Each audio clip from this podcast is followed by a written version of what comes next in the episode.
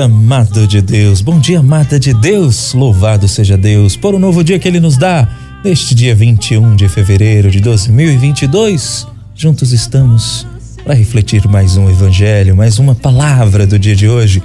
Que o teu coração já esteja aberto, que os teus ouvidos da fé estejam atentos para juntos refletirmos. Vamos lá? Em nome do Pai, do Filho e do Espírito Santo. Amém. A reflexão do evangelho do dia. Paulo Brito.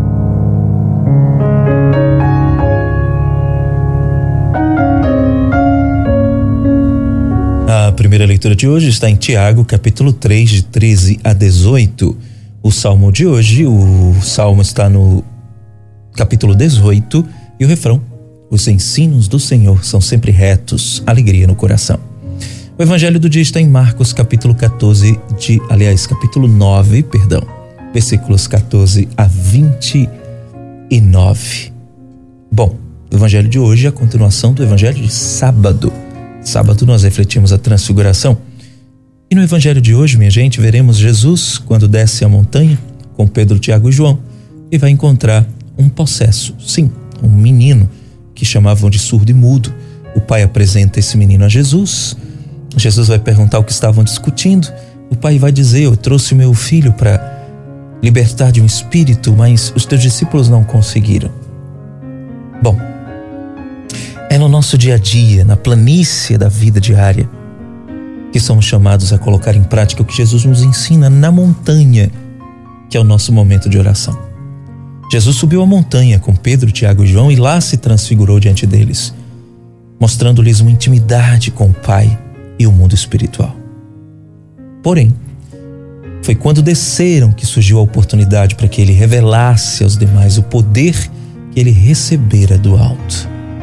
Aquele pai, ao mesmo tempo em que afirmava ter fé, também pedia ajuda a Jesus pela sua falta de fé. Nós também muitas vezes dizemos que temos fé, mas não assumimos a nossa fé. Por isso, quando nos dirigimos a Jesus com os nossos pedidos, nós também ousamos dizer: se podes. Como disse o pai deste jovem surdo e mudo. Será que duvidamos do poder de Deus? A nossa fé no poder curador de Jesus é o princípio para que a sua obra aconteça em nós. E somente tendo este entendimento com Ele, nós podemos também expulsar os espíritos maus que afugentam as pessoas as quais encontramos no caminho. Desde criança, desde quando ele está assim, aliás, Jesus perguntou ao Pai, que respondeu: desde criança. Há dentro de cada um de nós também, desde criança, algo que está mudo, fechado, lacrado, do qual não temos consciência desde cedo na nossa vida, nós vamos acumulando os espíritos do mundo que nos afastam de Deus. E quando percebemos, estamos possuídos pelo espírito que rege o mundo. E somente uma fé vigorosa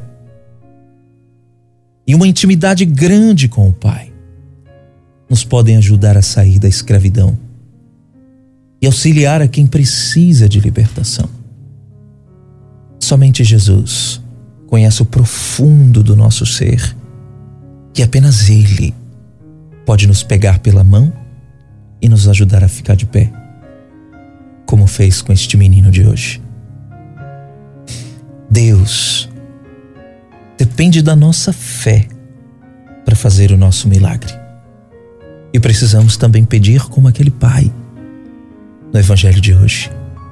Eu tenho fé mas ajuda a minha falta de fé.